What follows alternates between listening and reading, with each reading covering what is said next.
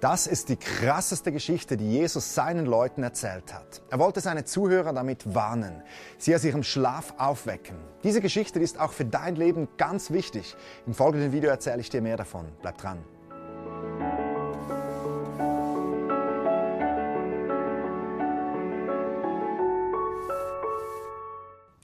Jesus erzählte seinen Zuhörern folgende Geschichte.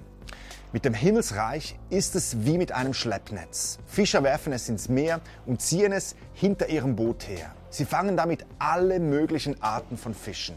Wenn das Netz voll ist, dann wird es ans Ufer gezogen. Die Fischer, die setzen sich hin und die sortieren die Fische. Die guten, die legen sie in Körbe und die ungenießbaren jedoch werfen sie weg. Dann kommt Jesus zum Punkt. Ich lese dir das mal vor. Er sagt, so wird es auch am Ende der Welt sein. Die Engel, die werden kommen und die bösen Menschen aussondern. Sie werden sie von den gerechten Menschen trennen.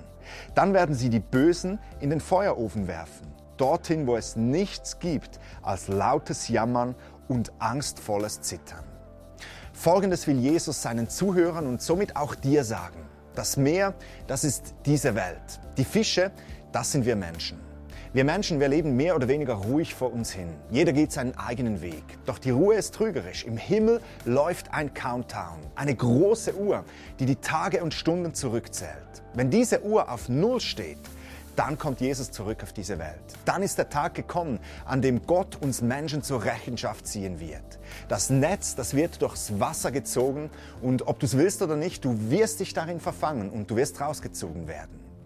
Jesus sagt, dass mit diesem Netz Fische aller Art rausgezogen werden. Das muss dir bewusst sein. Gott hat alle Menschen im Fokus. Sie sind alle seine Geschöpfe. Egal ob du Christ, Muslim, Hindu, Atheist oder Kapitalist bist. Egal ob du weiße, dunkle, gelbe Haut hast. Wir alle Menschen.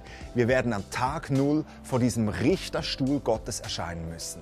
Das wird der Tag sein, an dem mit all der Ungerechtigkeit in unserer Welt abgerechnet wird.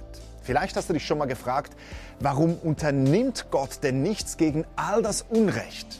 Glaub mir, jeder wird für seine Taten gerade stehen müssen. Nun, Jesus sagt hier in diesem Bibeltext, so wird es auch am Ende der Welt sein. Die Engel werden kommen und die bösen Menschen aussondern. Sie werden sie von den gerechten Menschen trennen. Es wird eine Trennung geben. Auf der einen Seite die Menschen, die zu Gott gehören und auf der anderen Seite die Menschen, die nichts mit Gott am Hut hatten. Dabei wird es keine Grauzone geben. Es wird keine Kategorie für die bisschen Guten oder die bisschen Schlechten geben. Gut oder schlecht. Kinder Gottes oder Kind des Todes. Gerettet oder verloren. Bestimmt fragst du dich jetzt, zu welcher Gruppe denn du gehörst. Wer sind denn die Bösen? Wer sind die Gerechten? Die Antwort dazu ist folgende. Böse sind wir Menschen alle. Wir alle haben uns in der einen oder anderen Form gegen Gott und gegen unsere Mitmenschen verschuldet. Ist es nicht so? Hey, ich kann da ganz ehrlich bei mir anfangen. Ich könnte einzeln durch jedes der zehn Gebote hindurchgehen. Und ich würde bei jedem einzelnen Gebot Dinge entdecken, wie ich mich gegen Gott verschuldet habe. Und bestimmt geht es dir in diesem Punkt nicht anders.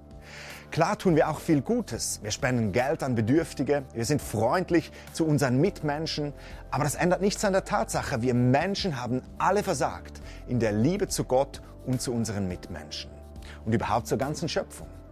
Das ist die Antwort auf die Frage, wir Menschen sind alle die Bösen. Nun, wer sind denn die Guten, die Gerechten? Die Gerechten sind diejenigen, denen ihre Schuld vergeben wurde.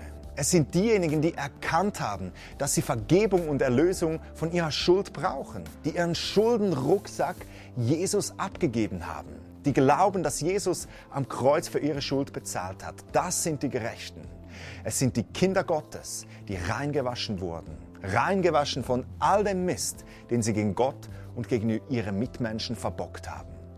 Und hier wird Jesus dann richtig eindringlich. Er sagt, dann werden die Bösen in den Feuerofen geworfen, dorthin, wo es nichts gibt als lautes Jammern und angstvolles Zittern. Boah, das ist schon crazy. Jesus nimmt hier echt kein Blatt vor den Mund. Was für ein Höllenprediger. Aber ich sage dir, Jesus, der sagt das nicht, um dir Angst zu machen oder um dir mit der Hölle zu drohen. Nein, er sagt das so deutlich, weil er dich warnen will. Er will dich warnen vor einer unbeschreiblichen Tragödie, vor einer Ewigkeit in der Finsternis, getrennt von Gott.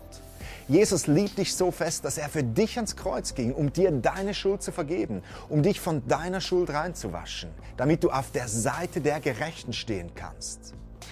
Und dann am Schluss dieser Geschichte, und ich muss sagen, das fährt, das fährt mir echt ein, da sagt Jesus zu seinen Jüngern, habt ihr das alles verstanden? Ja, erwiderten sie.